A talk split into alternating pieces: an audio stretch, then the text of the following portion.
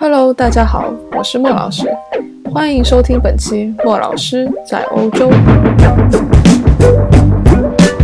在这里，我们一起绕开官方媒体，从不同的视角看欧洲。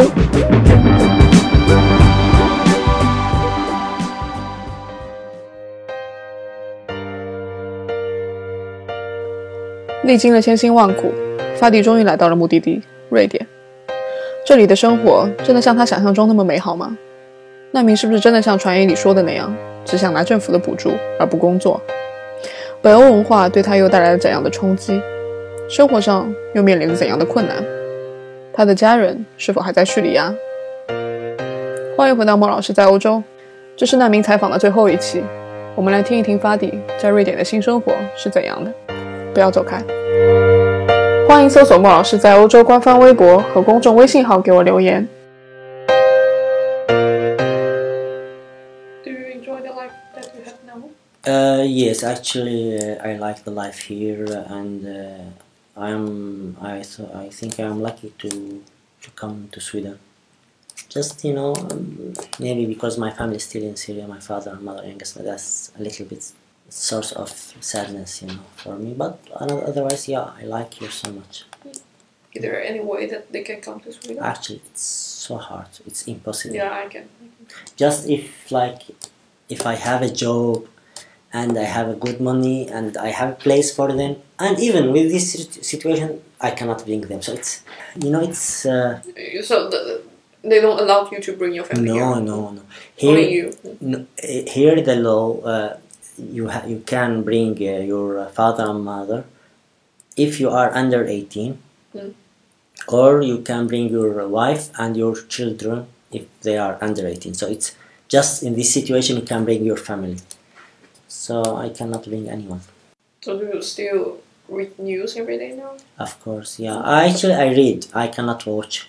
Uh, because it's hard to watch you know. I my control when i watch so it's look like to feel you know the uh, the photo and the when look at you know it's you live it. It's you are in this situation so it's i cannot just to read newspaper and what's happened so.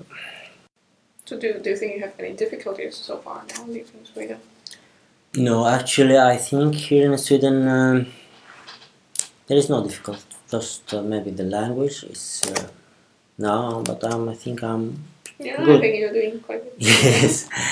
Uh, otherwise, everything is okay with me. Yeah, I'm have a good relation with the people here.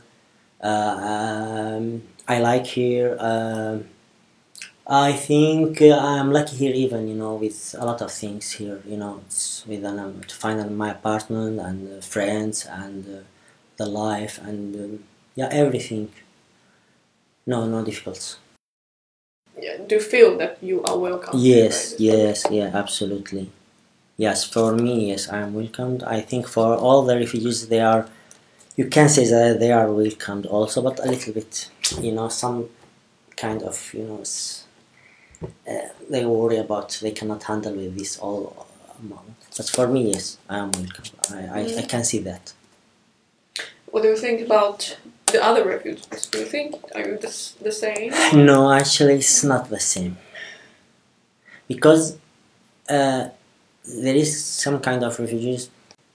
Maybe some kind of uh, they are worried about the life here, you know, uh, about the Swedish values, you know, mm. about the society.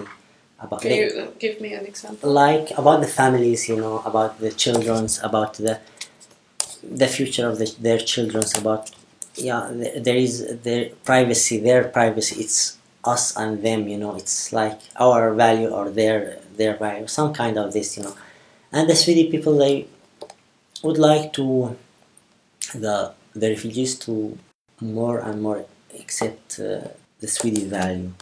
So how much you you are open mind and you accept uh, this value you it's work with you here in Sweden but some refugees, they, they are worried. They think they have this idea. They maybe they don't like us, or there is from both of them. You know, some Swedish they don't want to understand or to to contact with the refugee to know them before because they have this idea from uh, media, from newspaper, and it's like kind of uh, immunity. You know, it's some maybe some of them if there is from those you know there is one hundred thousand maybe one of two or two may- so if they are worried about and the refugees they they didn't some of them they didn't have opportunity to contact with the Swedish people also to to talk to them and uh, to be friends with them. So it's this wall you know of trust it's still you know. Uh, the problem that the Swedish people they are not social so much. They are so they are uh, some kind of uh, uh, and um, and the Syrian also they have this idea maybe but it will be better you know in the future I think with uh, especially with the new generation who now study in the school I think it will be uh, but for the old I don't think so I think they will a little bit suffer you know a little bit here Um, you agree the Swedish value? Like, yes I think totally? I Is there anything that you don't like? I think I think it is um, uh, this value. It's uh, you can global value. Mm. Yeah, I think it's not just privacy in Europe. And uh, when you look to this country, how it's work, and uh, I think this value. It's um, I agree, 99, 99%. Yeah, exactly. I mean, there are some. I think one of the reason that the European country they don't want the refugees because they think the refugee costs a lot of money from the government, and then they think the refugee. Some of the people they just think that the refugee only want the money from the government and they don't want they don't want to work in the future.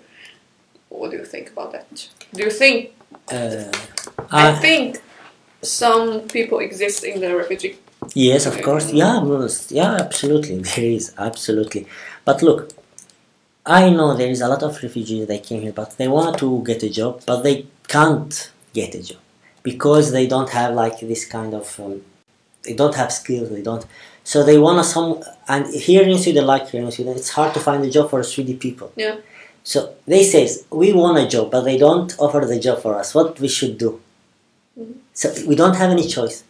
So whose fault do you think it is? it's there is no fault. Both of them they have the right, because the Swedish people they don't want to pay tax for just people sitting there, uh, and the Syrian people they wanted to get a job to work. They wanted to work. They wanna, but there is no job. So it's there is no yeah. It's like But I mean, there are always people. There are always some people that really try hard, but there's some people they just don't try, and they just say, "I don't have a job." no no no. I I I- it's I think there are ninety percent of them they wanted to get a job. They wanted to get the money. Actually, they like to get the money. They don't. But like you get money.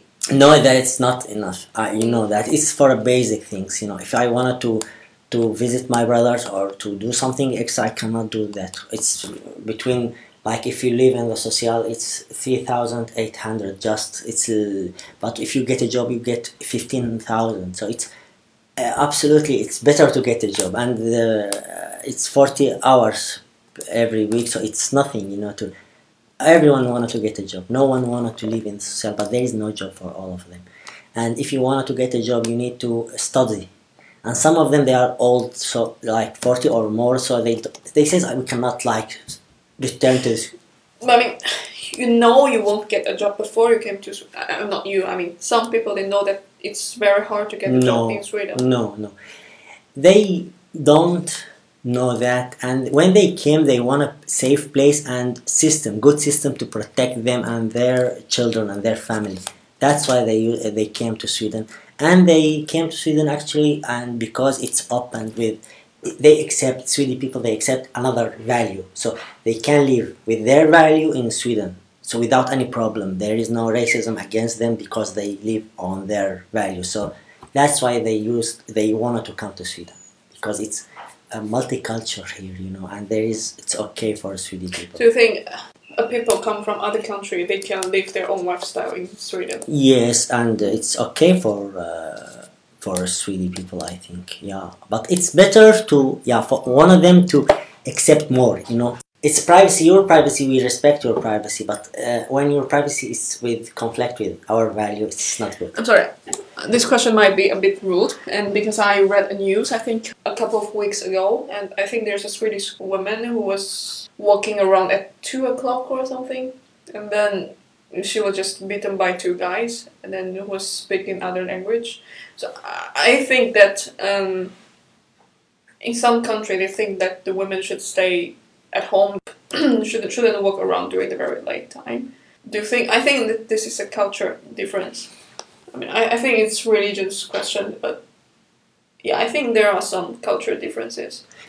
I mean, there are two different cultures, and then you you will see each other every day, and how can you manage to cope with the differences with each other? Yeah, it's you know, it's the differences. It's not mean it's opposite. You know, so it's yeah, it's like I mean, these two men bitten bit this woman. I think that not, is not because I don't think it's I don't it's it's happened for like it's not for refugees. It's like there is Swedish people they do that also. You know, so European. But do you think the Swedish guy will beat a woman because No, Mm? but, but tho- those two refugees, no one asked them why you do that. Not because they think that no, she's. then why you think they Why is she just because it's woman? You know, they want to. I think like that. You know, it's. It's. I don't know, but I don't think it's because they think the woman shouldn't go to. I don't think so. Mm. No, not because of that. Because uh, ah, she's a woman and they're they're the men and they are bad guys. I wanted to Mm. stir there just this, not because there is value and they don't. It's not. No, I don't think so. But do you agree that there are difference between the way you treat women between Yeah. Syria and Yes. Sweden? Yes. Yeah, I think so you agree with that? You know, but it's relativity. It's not, mm. you know, it's white and black.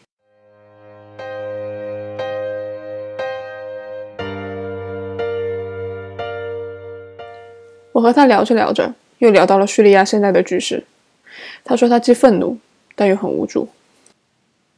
yeah, it's uh, it's like it's like not normal war, you know. It's it's really it's. Uh, all it's not even civil war. You know, all the countries is fight. There is 100 nationality from all the world. They came really. They came to fight in our country. You know. And it looked like it's a civil war in Syria, and it's uh, between uh, Sunni and Shia in the and between Russia and America, and between Iran and Turkey and uh, Saudi Arabia and Qatar. And uh, I told you there is more than 100 na- uh, nationality from all the world. They came to fight in Syria. It's really terrible, you know. It looked like just it, it's chaos. I think that there are some re- news said about there's some they followed their parents traveled to Europe before like 20 years ago and then they went back to Syria to join ISIS. Why do you think it will happen? Uh, you know, there is groups they used the media, the um, social media, and I think uh, the problem is uh, with uh, those people who grown up in another country. Mm. Maybe they didn't find themselves in that country, or they maybe they because they say it's like that. It's um, like in France, there is a suburb outside the Yeah, know there's a jungle, right? Yes. Lot of they don't the french people they don't like them and they don't accept them and those also they says oh it's our country our society they make their own private society so this private society has you know when they try to get a job or something like this they saw some kind of refused that's make them uh, bad establishing you know It's- they don't have like good establishing in, in in that country. That's make this kind. That's what uh, some of Fran- French analysts they write. They wrote about that. Mm. It's the government problem because they cannot uh, establishment there or what they it's called what's this word you know in our society. So to make them like what's happened in like last time in in uh, in France beaches you know when Mm, yeah. that's make the people oh they hate us because so the radical in in the middle east they said oh they hate the muslims because our religious they that's they, they supported this idea like trump what he says isis used this idea ah they hate us because he don't want they don't want us because we are muslim not because so they will hate us forever you know it's between it's between us and them there is two kind of Do, do, do you think the Europeans have the responsibility to accept refugees? Uh, actually, yes. Mm. You know, it's um, it's part of like globalization. You know, it's open borders for. Um, it's like our country when we have this agreement with uh, all the. They want all the markets open for their production, but when you you signed on this, uh, it means that your factories, your production in your own country, when you open the borders, that means there is no tax about the some kind of production come from outside. The people will lose this uh, from. But you get cheaper product. You also yes, get yes, from that. yes. But you will lose your uh, your. Uh, But I think it's it can't be probably.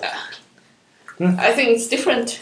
yes, but it's one part. If you open the borders for uh, production, you should open the borders for the people also. You know, it's not one one part. Just you get benefits from this agreement. So if these countries start to lose their money on their uh, um, factories and everything, that uh, the people will be uh, poor. They will lose their job because it's they will depend on the. All of us we are human, so it's. Uh, so we we are I think should, like this is the human rights. What European they say it when French Revolution that all the people that are equal and they are European value. You know about uh, the so all the people who need the help they we should. You know, So you think everybody should live in the same level? no, no, it's uh, no, but the people who need the help, you know, But everyone in Syria need help. yes. So do you think Europe should open the border to let all the Syrian people? Uh, it's not. Uh, it's not uh, logic. I. I. I. see- I. It's not. They cannot take care of all of them. Yeah, absolutely. I mean, for example, if you are Swedish, Yeah. do you want your country to open the border to all the refugees? As as a principle, as as a, as a principle, yeah, it's. I, I should accept that, but uh, if I cannot take care of them, make a balance between this and this, you know. I, I, they have the right, and we have the right to to search for and safe place, you know. So it's we have the right to complain, and we want a safe place, and they have the right to be worried about their country and about their future, you know, because a lot I mean, you have the right to complain. To complain to whom? to to Who, uh, whose we responsibility you uh, think it the, is? all the countries on the on the world, world. you know, because we belong to this world, and uh, in this part of this world have problem. All the world should help us to survive. You know, we are. Uh, that's one solution, and uh, we cannot solve our problem by ourselves. We need others to help us, you know, and we have the right to get help from the other because we are human and and then the refugees crisis will stop. And uh, all will, will live in peace i think. I hope that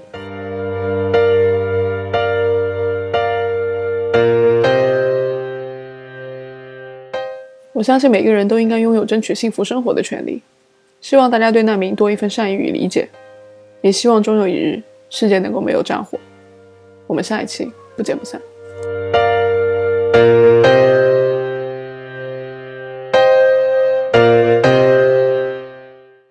欢迎搜索莫老师在欧洲官方微博和公众微信号给我留言。如果你喜欢我的节目，就赶紧订阅。